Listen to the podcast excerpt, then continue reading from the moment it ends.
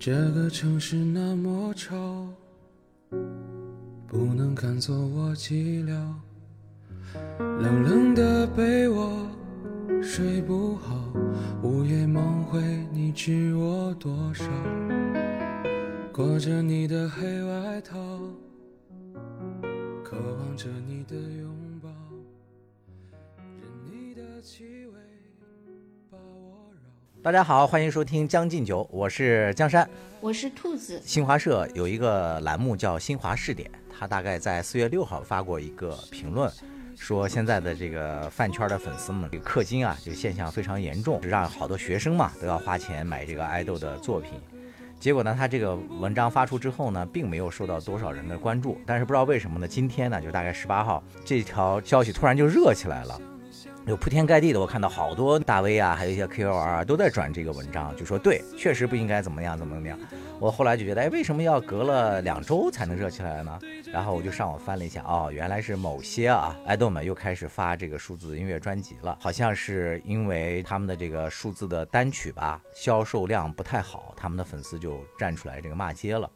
然后结果一骂呢，可能就激怒了好多其他的这些路人吧，然后这些路人就开始纷纷的就艾特这些大 V，让大 V 他们都出来发声了嘛，然后就出现了这个情况。所以今天呢，我们也想跟这个广大的网友来聊一聊，呃一方面普及一下常识哈，就是关于什么叫氪金，我觉得可能有些人还了解的不是特别多。另外一个就是粉丝他们为什么要氪金，我们请来了资深 资深小白。研究学家，不，我是一个资兔深小白。我确实是，就是因为我长期生活在月球上的兔子，他由于有拥有上帝视角，来为我们大家聊一聊他所了解的饭圈氪金的这个现象和动迷。其实我觉得那个氪金这个事儿，它现在之所以热了，就是因为连我这样的小白都突然感兴趣了，它必然是一个热点话题。其实我我 是因为以前那个我对饭圈儿其实是很有兴趣，因为不是说呃追星本身，追星本身当然也就是也很也有是一种快乐水嘛，就还是挺有兴挺有乐趣的。但同时呢，我觉得就是可能那个饭圈儿这种现象，就是一种那个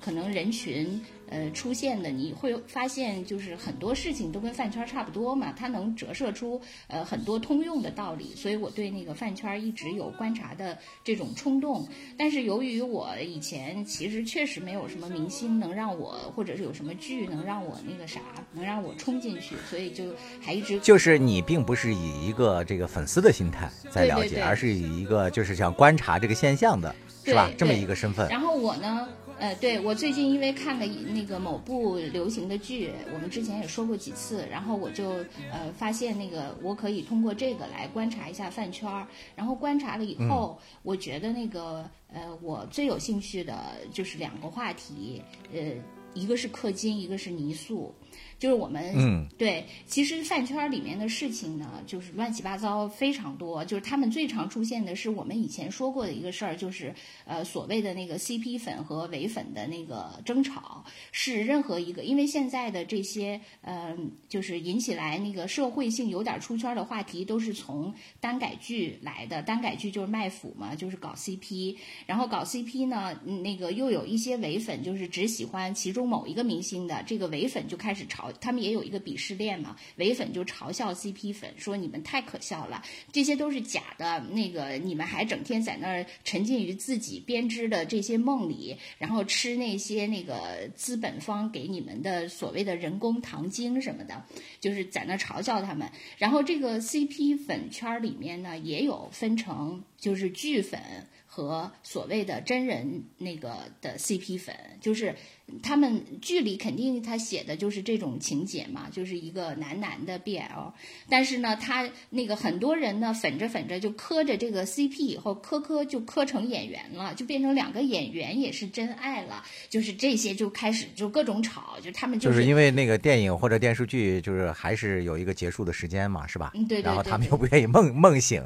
希望能够把这个糖精吃到现实社会里来。对，但他们真的还蛮会那个，就是写的。你要是去现在他们比较常写的那个同人文的一个那个呃大本营，就是那个 Loft 嘛，就是那个老福特，就是网易旗下的一个所谓的呃轻博客那么一个产品，就那个里面其实就成了一个同人的大本营。然后你去啊。啊、搜他们的那些就是那些 CP 他们的那些文，你按热就是按热度来同人文。哎，对，其实呢，就是每一对儿 CP 的那些热度都差不多，全是那几个类型，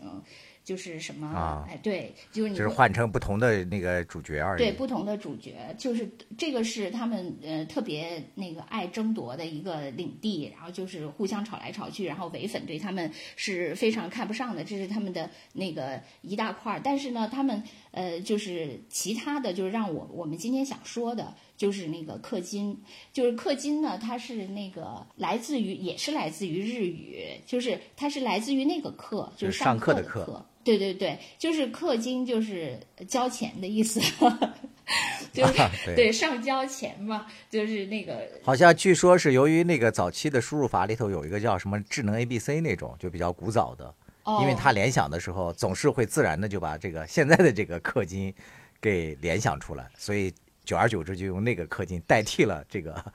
对。上课的课的这个。我觉得那个嗯。氪金可能确实就是更早的是来源于那个游戏里的那个氪金，对。就是游戏里，其实我也看了一些那个研究的文章嘛，就说这个游戏里的氪金，说他们呃，就国外也有把那个游戏的那个里面的付费的用户，他要分等级嘛，嗯，就是你首先大部分人是那个所谓呃，就是用他们游戏的语言来说是只在那儿干。就是不付费的，就是就是零氪金的那种人哈，就是是在那儿干游戏的人，这个这个可能是金字塔的底部吧，然后再往上就是付费的人，然后再更往上的就是付费格外多的人，嗯，就他们叫超级付费者嘛。你玩过那个魔兽吗？没有，就是比较也是比较那个早的一个网络游戏。嗯嗯，他们说这个魔魔兽里面的一个就是比较珍贵的一个稀有矿物吧，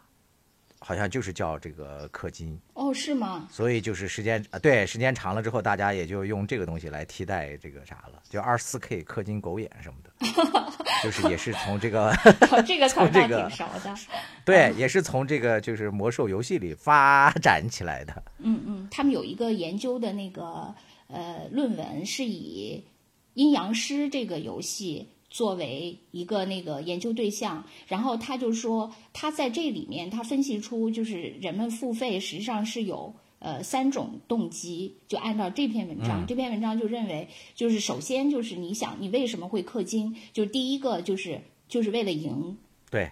就是为了竞争嘛，胜这打利打败对手，对他买装备啊，买什么就会比较厉害，对对对，就是一种捷径。这个是嗯第一嘛，就是对，这个是比较那个那个能想到的。然后他认为另外那个两种机制，他还分析出来，就是一一种是情感的动机。嗯就是他认为那个，就比如说像他以阴阳师为例嘛，他就是说阴阳师这个游戏其实是那个源自于那个呃，就是日本的一个那个那种文化，然后在这种文化里，它里面有很多形象 IP，这些形象和 IP 呢，它其实已经呃扩散到那个整个的这个，就是已经出圈了。在出圈过程中，就很多人可能呃原来就看过它的一些周边的产品，然后还有好多同人文，他们可能对这些形象就本身就已经熟知了。对，还有一点儿喜欢，然后就进到这个里面以后，他们就会对这个形象呃会产生感情，然后大家可能呃在一起更对那个各种什么皮肤呀、什么相关的那些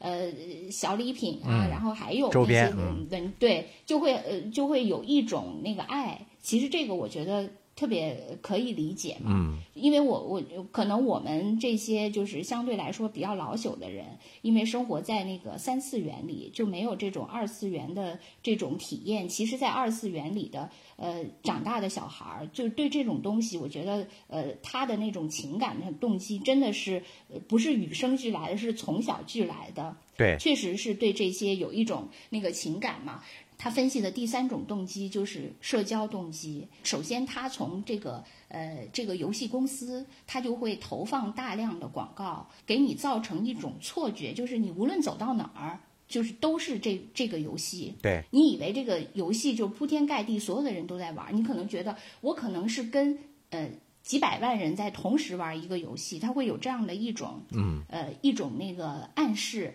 然后之后你投入到这个里面以后，就是它，我现在玩的一些小游戏，它都会有做这种小的那个心思，嗯，就是说，比如说，呃，你如果拿到了一个特别珍贵的皮肤，它就会让你去分享，因为你要炫耀嘛，这个这个是非常那个少见的，而且你炫耀了以后，你会免费得到，比如说得到一次抽卡的机会，或者是免费在得到一次什么续命的机会，或者免费得到一个什么某某个里面它的那个奖励的一些金币，什么某种那个游戏币这些机制吧。就是他会鼓励你去分享，然后分享以后，你的那个炫耀的成果可能又会刺激到你的朋友，说，哎，为什么他那么好运？他那个为什么能抽到这个？哎，因此我也要去氪金，我也要再抽一次，就等等这些嘛，它就会形成这么一套。对你说的这个，就是游戏氪金这个里面有社交的这个动因，我觉得这一点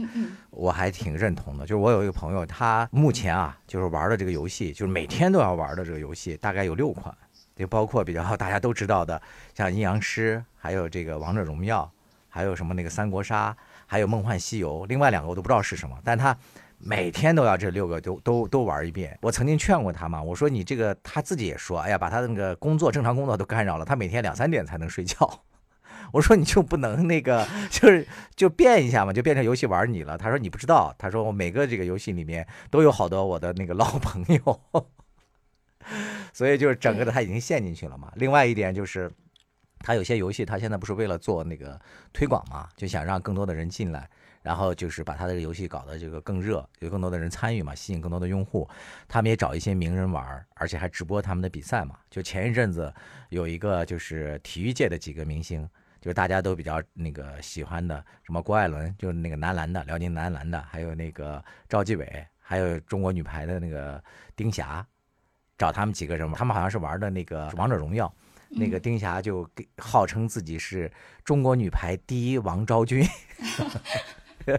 就是她的这个说法，就一下子就就不说出圈吧，然后就成了体育界的一个他的这个绰号了，大家现在都管他叫王昭君。对你，你就为什么我说到这个以后，我就看到这个游戏分析，呃，氪金的这件事情，我就觉得跟那个饭圈其实他的那个动机都挺一样的。就他可能在这里面，就刚才说的，就是三个动机，就是为了赢，然后一还有情感上的，还有社交的。还有社交，对他可能那个就是，我觉得在那呃粉丝为偶像氪金里面，这些也有，但是可能就是比例不太一样。就比如说他那里面情感的动机可能更强一些，相对来说比游戏。但是那个就是它的配比不一样，但是动机我觉得都可以匹配上，所以在对，所以在某种程度上来说，就是因为呃打游戏虽然呃男女都在玩，可能男的玩的更多，但是就像就为偶像氪金这件事情，可能其实在某种程度上也可以说是一个女性的游戏。哦，对，是就是女性参与的多一些。对，就是它也是它的一种游戏氪金，只不过它的那个呃氪金的对象是爱豆。就你比如说，我觉得你首先它是活物，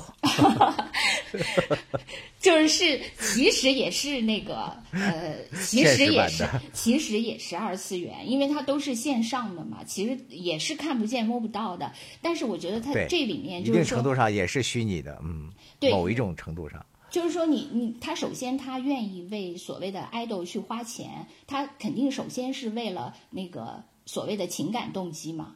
就是为了所谓的爱嘛，因为他喜欢他，就愿意为他花钱。就首先这一点，我其实也问了我周围的一些朋友，就是他们愿意为偶像氪金。呃，就别的人就觉得哇，呃，他们好惨呐，就是那个因为喜欢上了一个人，就得不停的为他那个呃各种去抢啊什么，那个好像他很挺累的，就每天一天到晚还得追着去秒杀，你知道吧？他们还要秒杀，就是比如说，嗯，呃，比如说这个这个 idol 代言了一个什么东西，他要那个，比如说前五分钟要卖出十万件。就所以他们就去抢，就是跟那个双十一秒杀是一样的嘛。你就觉得他们好辛苦好累，包括他有的时候没有秒杀上嘛，还很失望什么的。你就觉得他们哎，这个我还知道一个词呢。我在看资料的时候说叫秒切，你知道吗？对对对，是是有这个，对他们经常会用“切”这个动词，但是我就是说，他们在这个里面呢，你以为就是他们很辛苦，实际上他们很愉悦。就是我我问了很多呃氪金的我周围认识的朋友，他们为那个所谓的爱豆氪金，他们得到的就是全是快乐。一点儿也没有我们这些呃周围的人替他们担心，觉得他们好辛苦啊，含辛茹苦的为了供养他们的偶像。其实不是，他们很快乐。哎，你说的这点啊，就说新华社那上面，他不是点名说，连学生的钱都要赚嘛？就是学生自己都不赚钱，还要为他们氪金，动不动就买几千什么多少上万的东西，就觉得特别的不道德嘛。嗯嗯，我也在那个微博啊，还有在好多那个社交媒体上看到那些粉丝都纷纷的那个跳出来就 diss 官方嘛，说我们很快乐呀。还有那个上纲上线的说，我们在支持那个中国知识产权的那个保护啊，你们现在不是要立法保护知识产权吗？说你们应该那个更多的发文去让这个知识产权保护更加得力，而不是来那个管我们为了那个那个支持那个产权花钱。对我，我觉得就是说，那个你是不是为偶像氪金，可能是你在追星中的一个具有分水岭意义的那么一个行动。就说当你愿意。为偶像氪金的时候，你才可能去对，就是真爱了。就是你跟他之间的那个关系可能就发生变化了。我网上原来看过有一个人，他写过嘛，他说，呃，那个这个人叫狠狠红，他说，他说他觉得，呃，如果你为这个偶像付费五百元，那么你跟这个偶像就是约会关系；如果你付费五千元。为这个偶像，你们就进入了恋爱关系。如果你为他付出五万元，那你们就是结婚关系。对他就是，我我觉得爱豆好可怜呀。五五万块钱就得和这么多人结婚，就是从这，当然他是从你你你懂哈，他就是从这个啊，我知道心态上，对，就是他是站在这个粉丝的这个心态方啊，所以我就能有点理解了，为什么这些爱豆，这些粉丝把他们的爱豆就叫做那个什么老公啊、儿子呀，是吧？现在还有叫老婆的。所以这个是一个非，就包括那个我的那个朋友，他说他觉得他就像一个那个帝王，呃，就是那个给愿意为美人花钱。其实这个就有点像我们本来要说的另外一个话题，就是泥塑的问题。泥塑啊，对这个回头再说，然后接着说，还说回这个氪金，就说首先我觉得从这个情感上确实是，就包括刚才的这个，就是用所谓的约会、恋爱和结婚，你你投入不同的那个钱以后，你可能心理感受也不一样。这个确。确实，就是解释了刚才是比较形象和直观的解释了刚才说的那个，就是你通过这个情感的动机嘛。但是其实另外两个是一样那个有的，就是那个所谓的要赢这个动机，我觉得是仅次于情感，甚至有的时候就是说，呃，你在那个呃过程中可能最后都压倒你的原始动机是情感，但是你在每次氪金中，可能你更驱动你的是要赢。就是因为你，因为这些呃被氪金的主要都是流量嘛，流量明星。这些流量明星，他们就是要，呃，他们其实是一种数字，数字式人生嘛，因为他们的流量就建立在他们的数据的基础上，他们的数据就除了他们的粉丝数什么那些什么呃什么点赞转发什么量以外，就是要看他的代言所能产生的销量，产生的那个那个数据量嘛。这个是他们的那个商业价值的一个最直观的呃体现，所以这些粉丝就为了让他的 idol 在跟其他流量的竞争中脱颖而出，就就拼命的，就是为了赢嘛，对吧？我那我我们家哥哥代言就是最牛的，他们都有各种排行榜。你比如说，呃，你是他们不都是有杂志吗？就是比如说我我拍什么数字杂志封面呀，或者是什么专刊呀，等等等等。然后你那你的爱豆去拍了，他带动的这个杂志的销量是多少本？他带动的他的那个销售额是多少？他们都有大排行的。对，所以我的这个 idol 能进第几，我是不是能维持住那个第一的那个？有还有他们经常用的词，就是我与第二名是不是有断层式的差距？对就是而且他们还那个发明了好多种给自己那个爱豆贴金的方式嘛，就是从不同的角度进入，然后找一些这个例子来证明自己的爱豆是多么优秀。你知道某一个那个归国的这个四子里面的某一个呃明星，不就是号称在那个美国的那个 Billboard 的排行榜上，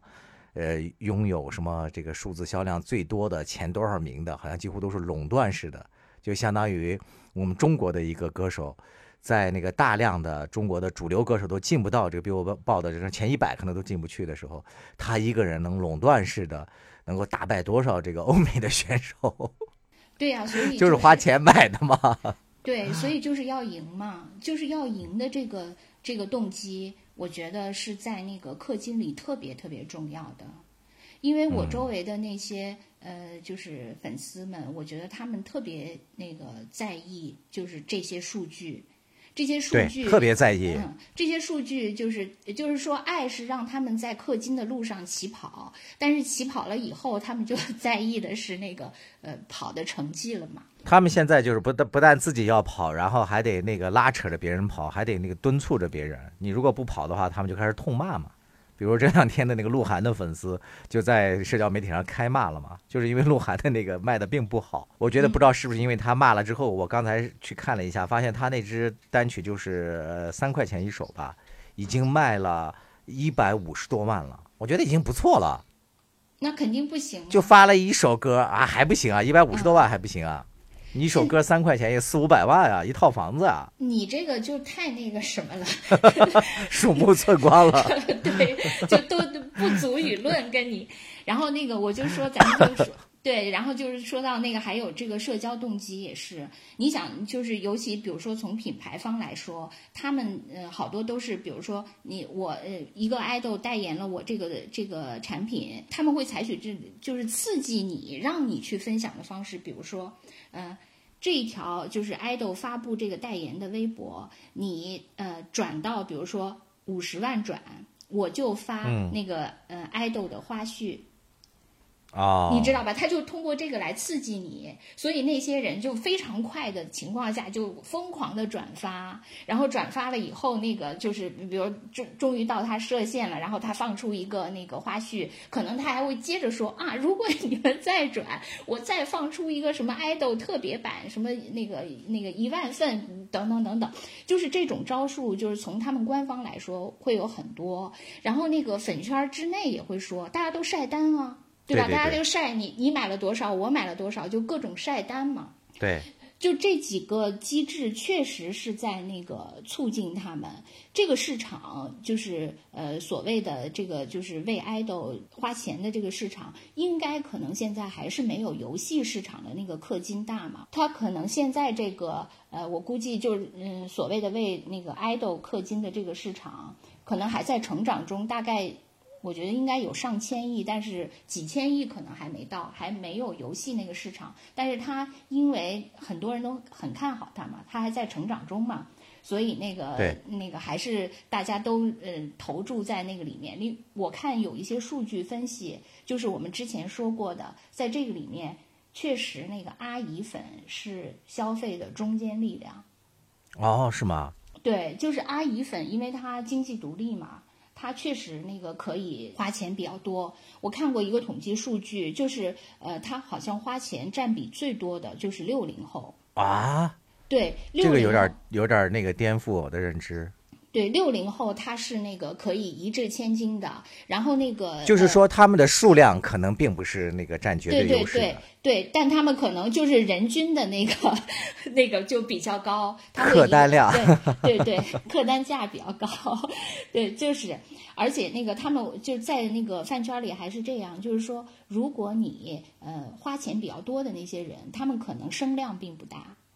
因为他们就花钱就可以了，花钱就可以解决问题了。然后另另一些人呢是那个，就是他们可能是小朋友，他们没有那么多钱，但他们声量很大。他们比如说整天 到下面去给人家那个什么控评啊、反黑呀，去跟人吵架呀，等等等等。明白啊，或者说就是那句话嘛，就是有钱的出钱，有力的出力。对对对，确实是这样，就是他们会形成这么一种生态嘛。当然我，我我我还跟我的那个一个朋友也讨论过，他说他对那个氪金特别反感。他觉得那个氪金就好像就是你跟你的呃，你跟你的这个这个偶像好像那个的关系，他觉得不好，就好像说他呃，就是他是一个那个呃。青楼的女子，明白。然后那些呃，就是这些这些叫什么什么客哈，就来了以后都是呃，我我出最多，你出多少，就那样。他觉得他觉得这种哎，反正就是很物化那个明星，他认为是这样。对你说那个，如果你不出钱的话，然后那个别的那个出钱的粉丝还会骂你吗？就说你白嫖嘛。对对对，就是他他认为那个另一种是比较好的，就是。那种直接给呃那个偶像送各种东西，比如说他们就是又反映在那个 就是比如说偶像过生日的竞争中，呃是王俊凯还是谁啊？就那个 TFBOYS 的那个小男孩。啊，我知道啊，队长。对他好像那个过生日的时候，就是有那个粉丝去买那个嗯喷气飞机，然后喷到天上，就比如说王俊凯啊，什么二十岁快乐什么的这一类的。对，然后那个我后来我这次我又看到他们粉丝的一些新的花样，就主要表现在生日上面。就比如说，有一个粉丝他是好像是买了什么什么无人机，可能表演吧，在那个偶像的生日有买无人机表演是一种，还有一个是那个买那个呃各个平台的开屏。嗯，就开屏广告，就在他生日那天，各个平台的开屏都是他。然后我看，我看下面那些粉丝还特别那个呃细致的在那儿讨论这个开屏的技术问题。就有有些人就说说那个我以前的那个呃我的前本命，就是他们过生日的时候也买过那个，就是比如说微博的开屏，但是呢，就是他因为可能就就一瞬间经常看不到。就是说效果不太好，那个没有就没有展示充分，很多人都看不到。然后这个呃买那个呃开屏的人就说说我知道，我这次是包的某一个地区，就是保证你这个地区的全能看到。对。然后然后我还看到一个特别浪漫的，就是他们会买一颗星星。然后把爱豆的这个我知道，对，用爱豆的名字命名嘛。对，然后还写上最新发现的什么小行星啥的。对对对，特别浪漫的话，就诸如此类的这些，就是他们也算某一种氪金，但这种氪金就是不是那种呃售某种那个商品的那个什么嘛。但那个另外，我觉得他们其实还算是，你也不能说他们完全不理性。比如说，我经常在那个他们的唯粉的那些对话里面看到这样的，就是说。说，哎呀，说那个那个爱豆什么时候代言那个洗发水、沐浴露，还有洗衣液呀？这些我都马上都用完了，我就等着他 代言呢。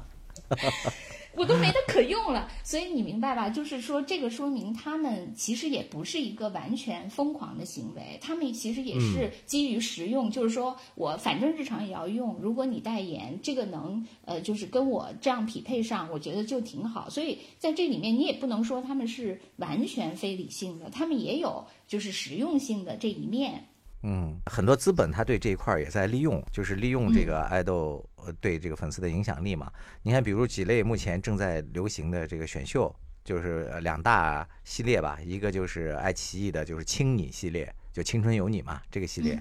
另外一个就是腾讯的创造营系列。这两个的这个其实都是变相的那个氪金嘛。就是有一年我就记得，呃，我受我外甥影响嘛，他就是特别喜欢那个其中。某一个那个小女孩，她就天天在那看，她而且还投屏到电视上嘛，我也就跟着她看了，我觉得她确实挺有意思的。你知道，她你要投票的话，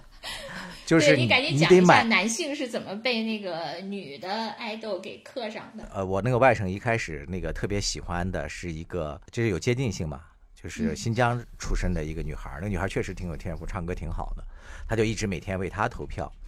但是后来呢，就是眼看着它中间就突然那个出现了下跌，可能应该是他们搞的一个什么把戏吧。然后我们外甥就比较着急呢，然后就开始买牛奶，因为那个投票的那个呢，就买一箱牛奶能投几票。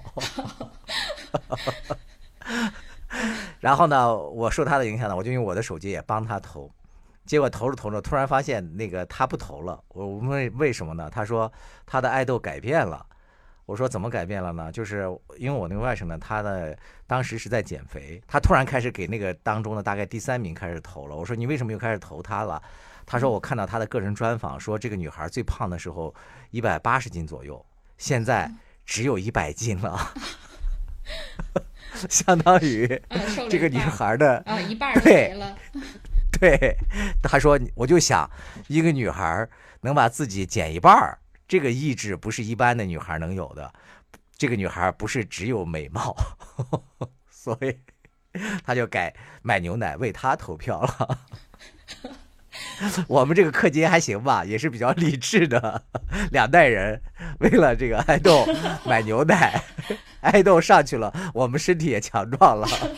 对，很多人都是这样嘛，就是说，呃，来那个激励自己，就尤其是我，他们特别喜欢设这种就是所谓的立 flag 嘛，就比如说，呃呃，我要像爱豆一样，就比如说很多人为了，我觉得还是为了给自己的那个。追星行为一个比较合理的解释嘛，就是无论是对呃周围的人，还是对自己内心，都有一个说法。就比如说，有些人就是说，你看那个谁说追星是那个浪费生命？我就是因为追星才学会了那个什么呃剪辑，什么修图，呃什么那个还甚至还学会了一门语言，就是比如说追韩星啊，或者追欧美啊等等等等，就是我还会学会了一门语言等等。还有很多人说啊，如果这个我这个明星他今年的怎么呃什么剧上映了，我就要减肥十斤等等等等，这些就是大家经常做这种立这种 flag 来许愿嘛，这个确实也是。那个，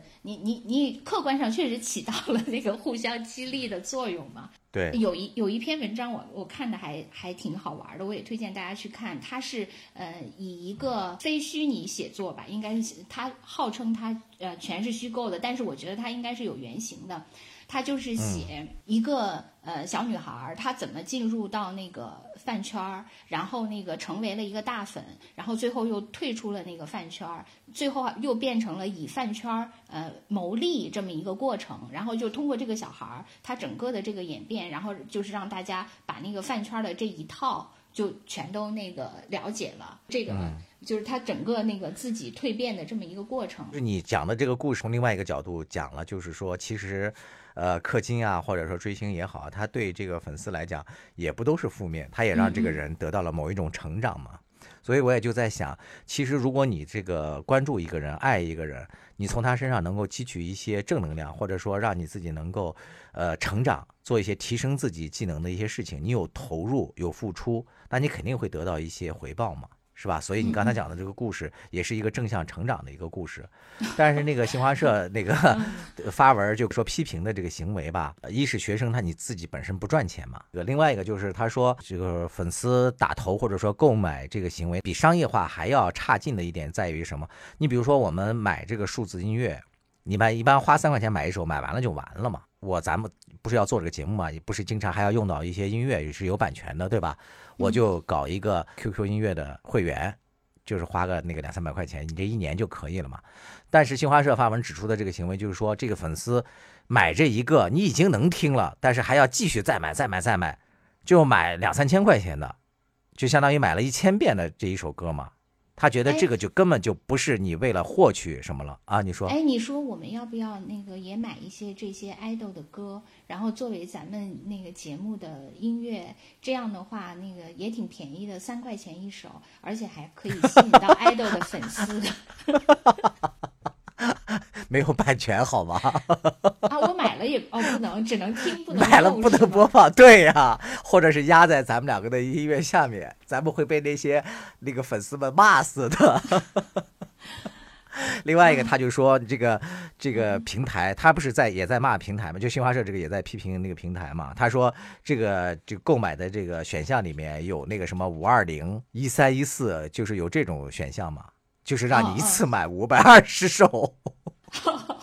一千三百一十四首，关键是同一首歌，我为什么要买那么多遍呀？但他们确实是这样，因为我也看过一些那个呃，有那个有一些那个调研这些呃粉丝购买行为的一些那个文章嘛，他就说，比如说之前有一个明星，他的那个呃就是单曲也是这种卖了呃一亿多嘛，那个也是那个粉丝他当时应该也是一次买了几百几百就是几百个同一首歌。就买了几百遍，对，然后之后呢，他那个他还跟那个他的朋友说说那个他其实只是小买了一下，因为他怕就比如说下一轮还有更激烈的竞争，就刚才说的要赢的那个机制，所以他还是保留了实力。如果他下一次再发单曲的时候，他还可以下注 更大。所以你刚才就说那个像咱们中国的这个游戏市场，现在氪金的这一块大概。那个数字是一年一千多亿吧，这样的一个规模。我觉得这个你刚才说现在不知道这个粉丝经济这块有多少。我觉得如果按照这种态势发展下去，那我觉得很快就能把这个游戏给甩得远远的了。据说那个有一个数字，这个应该也已经是前两年的了。说那个中国的中，说那个咱们的追星族，中国的追星族超过五亿人，然后其中那个百分之三十六的人就表示他们愿意为那个偶像。每个月花费一百到五百块。哎呀，我觉得挺挺没劲的。你看啊，就是咱们刚才说的更多的还是指这些在演艺界里面的这些明星。咱们说的更多的都是这些吧，是吧？嗯。电影、电视、歌手，是吧？都都是这些类别的。我觉得现在最让我个人特别反感的，就是在网上的那些网红，就直接在各个直播平台，直接他们叫秀场嘛。嗯嗯，直接就在各大秀场里面就公开的，其实他都没有什么才艺，就是打扮的比较漂亮，然后跟那个大家发发嗲呀，或那个撒撒娇呀，然后让大家为他氪金来那个花钱。我觉得这类，我觉得比那些明星更不如。那明星好歹还有一些作品，或者说有一些才艺展示，而这些这个。网红们呢，在他们的这个直播间里面，那直接我觉得就跟那个街头上那个乞讨的那些那些那个啥没有什么两样，就直接就说哥哥给我刷刷个火箭吧，哥哥给我刷个游艇吧，爸爸给我，我给你刷个炸弹。不，那个我前两天还看了一篇文章，就是写那个各种艺人的那个宣传嘛，就是艺人不都是身边有好多宣传，然后这些宣传就是说他们特别苦，就是首先那个就别以为呃靠近艺人以后就是特别幸福，可以靠近那个偶像，其实呢就是你真的入这个行以后就很难，特别累，怎么辛苦？就他呃采访了几个人，这些人就是各种。那个通宵达旦，没有休息，压力超大什么的。然后他那个其中有一个结论，就是说说很多这些呃艺人的宣传都想那个干脆不做了，呃，因为现在网红经济兴起，他们干脆 愿意做网红经济的宣传了，是吗？啊，觉得因为嗯，其实对你来说，你觉得呃这些太无聊了，还不如偶像有意思。其实呢，呃，可能从那个这个经济来说，啊，哪边有钱，呃，趋势往哪边流动，我就去哪儿呗，对吧？天下皆为利网嘛。对对对，基本上还有一个数据，就是说每一个用户大概会呃给三到四个明星氪金。没啊。嗯，他们大概是这个数据，就是说，呃，你可能会为一个人，就是所谓他们称为本命嘛。就是你最喜欢的那个叫本命嘛，就是可能啊，对我刚才还想问你的，什么叫本命啊？原来是这个意思。对，本命就是你真爱，你的真爱叫本命。然后你同时不是他们还经常说你还要爬墙什么的，就叫墙头啊。我还以为是二十四岁认识的明星呢，二十四、三十六，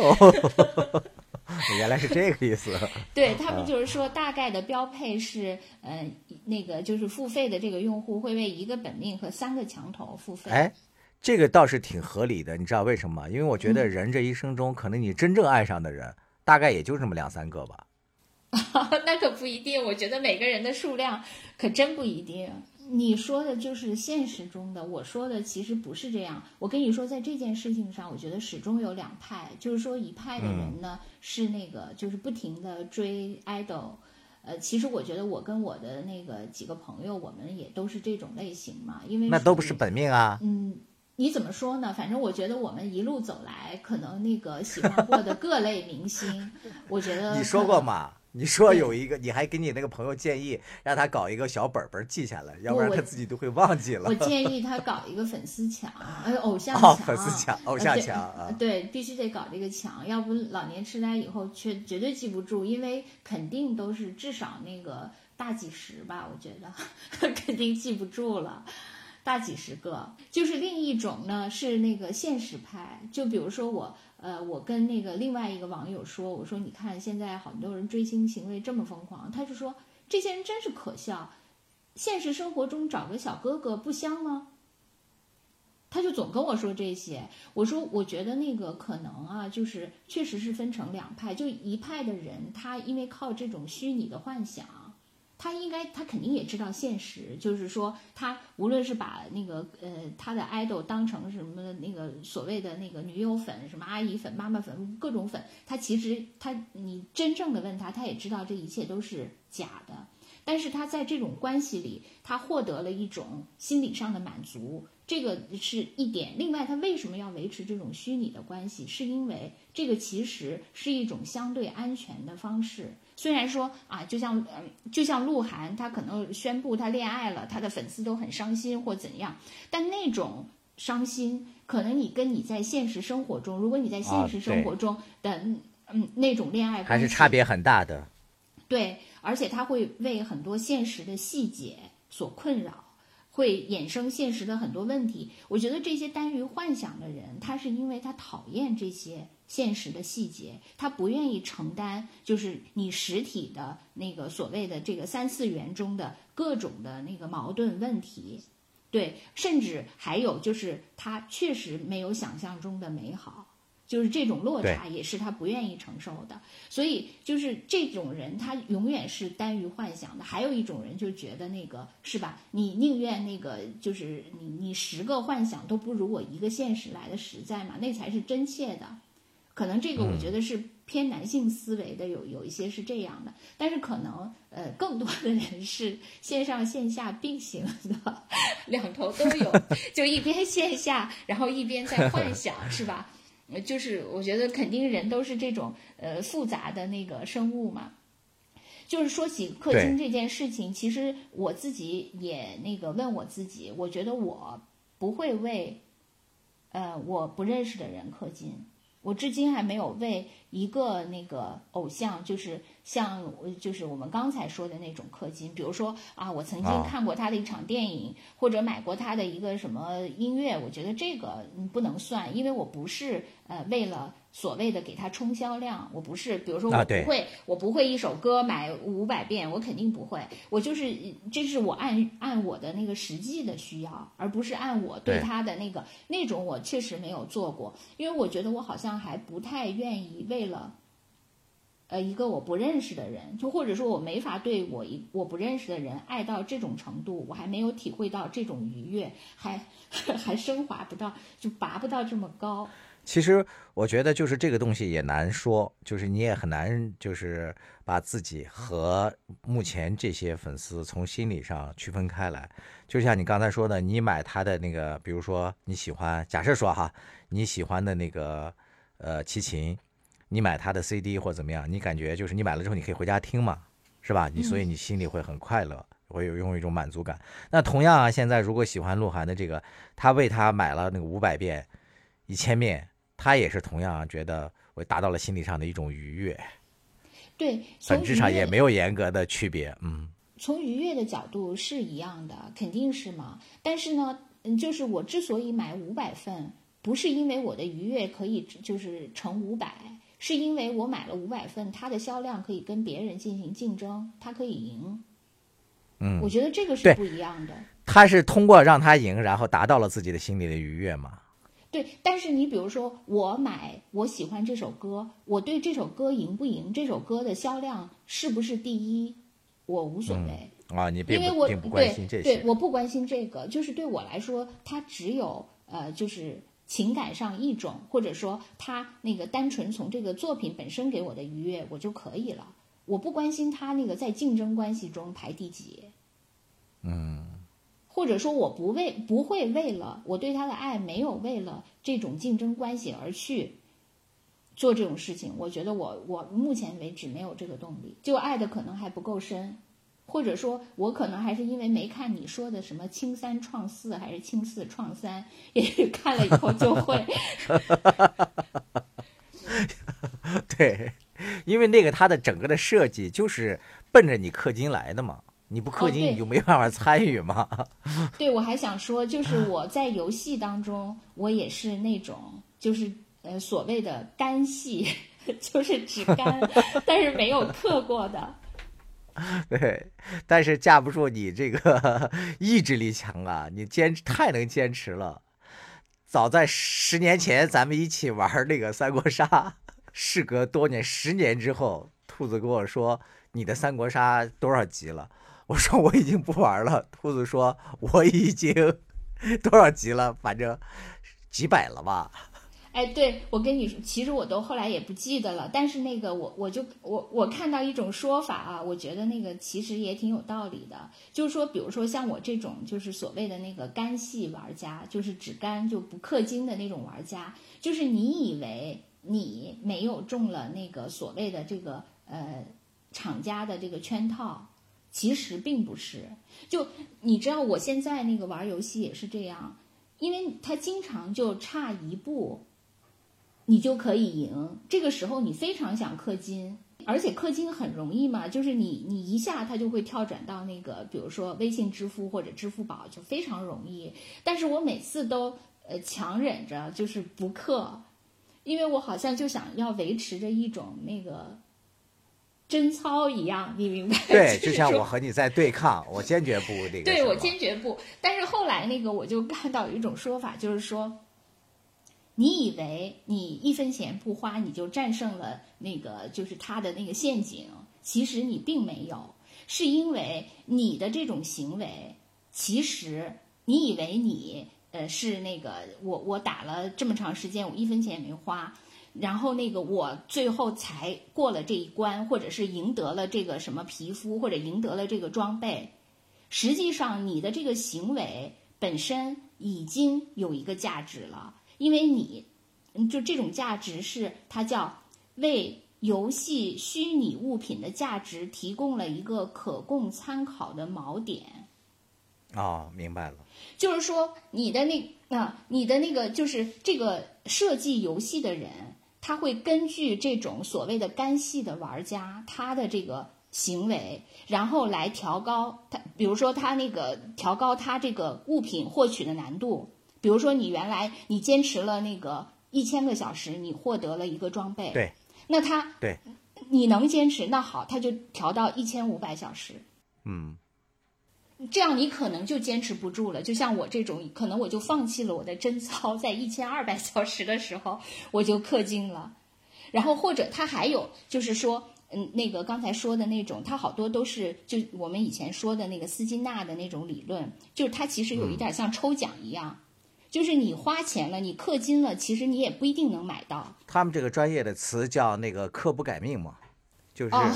相当于你花了钱，你的命也未必就能改。对就是最典型的就是那个阴阳师抽那个 SSR 抽那些嘛，就相当于你想抽哪个卡，你花多少钱，也未必就一定能抽到。对，而且他那个他还可以就是通过你这些行为，就是这些所谓的干系玩家的行为，一个是调整那个物品获取的难度，然后还调整刚才说的这个抽取的这个概率。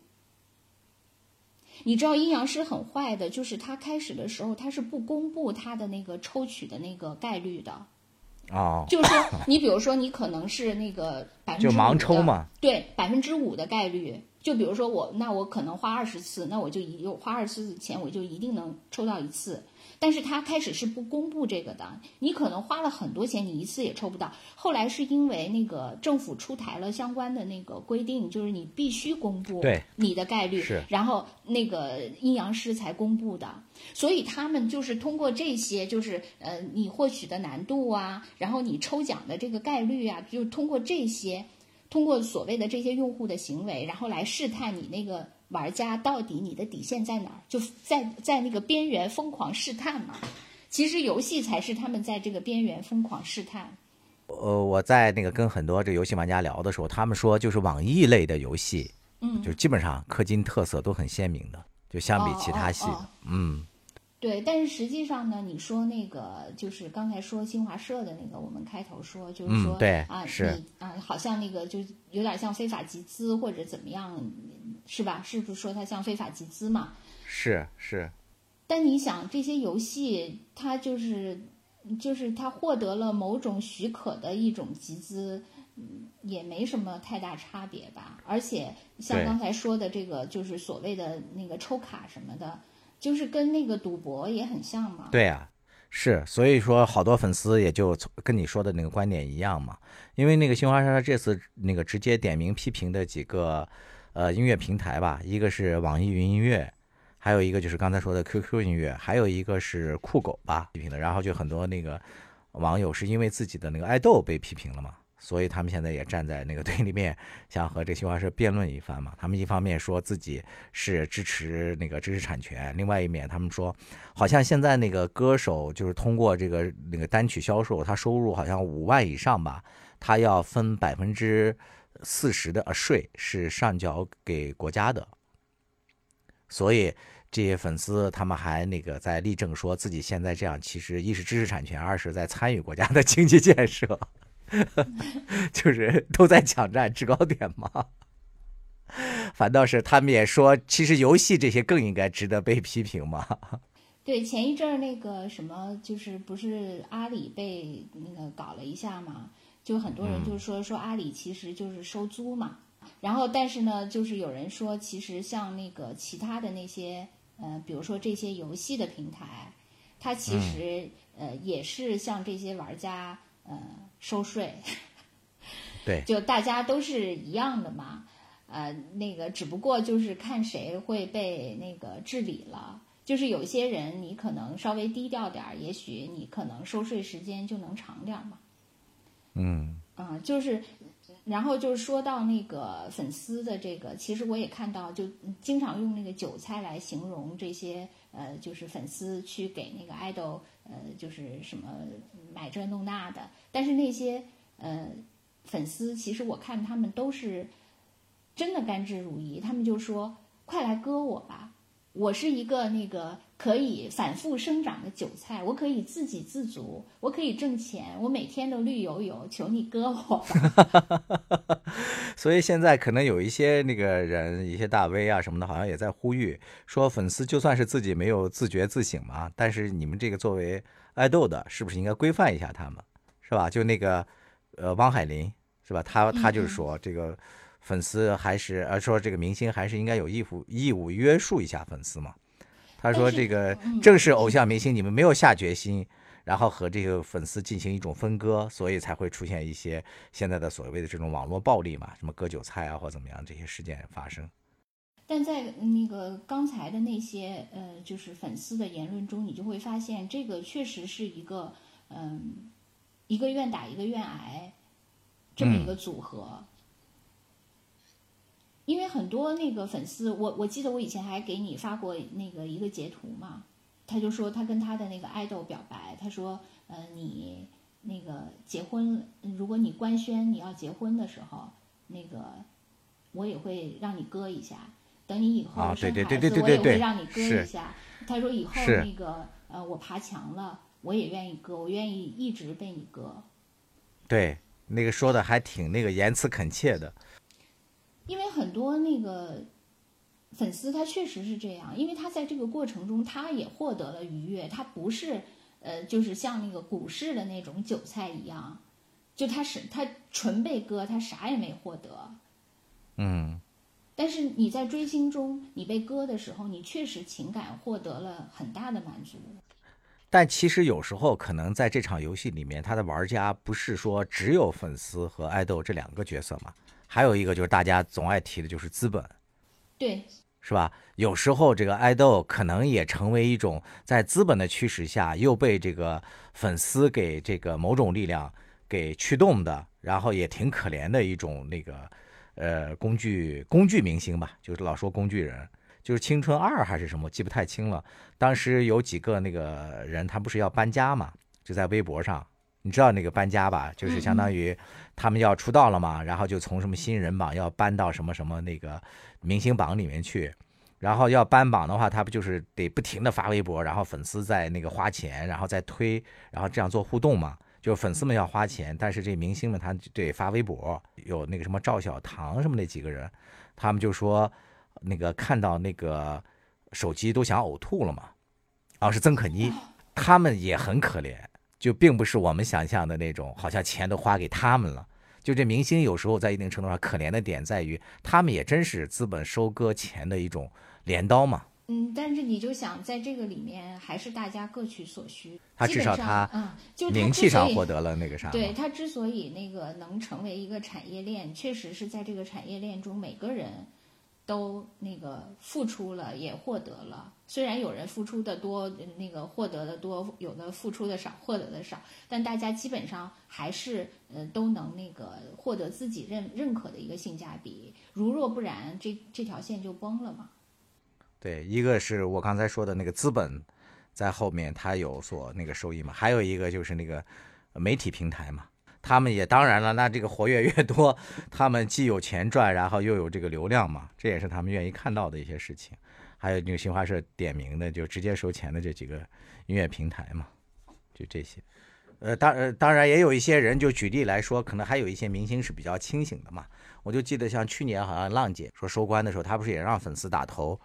当时好像就是那个阿朵和黄龄吧，就宣传说不要让那个自己的粉丝为他们自己花钱，就是当时还一直成为一个挺新颖的啊。你说，我跟你说，就是这这些话术，就是在饭圈里全都可以被解构。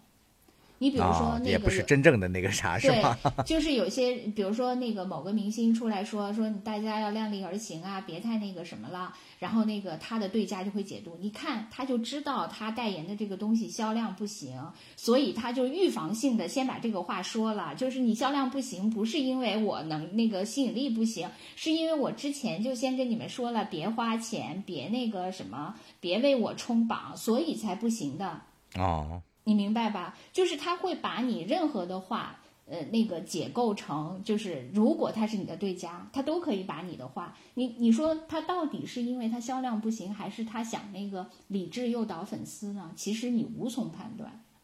对对对，就是当时那个阿朵不是把他那个粉丝给他集的那个钱，说是全部退给那些粉丝吗？他的对家就是说，通共也没有多少钱。一是这个，另外一个是说，他这明显已经出不了道了呀。是吧？所以你 真的你在饭圈里就没法说。哎，真真的是完了。我们今天这个这个节目这个价值太难上了，因为我们找不到解决之道，只能把问题摆到这儿了。你愿不愿意为明星氪金？也欢迎你们留下你们的观点。我觉得没法那个阻止人家氪。天天有好多粉丝在我们这儿说他们多爱那个兔子，来氪五块钱的。让我们看看 是不是真爱。咱们就别摆地摊了。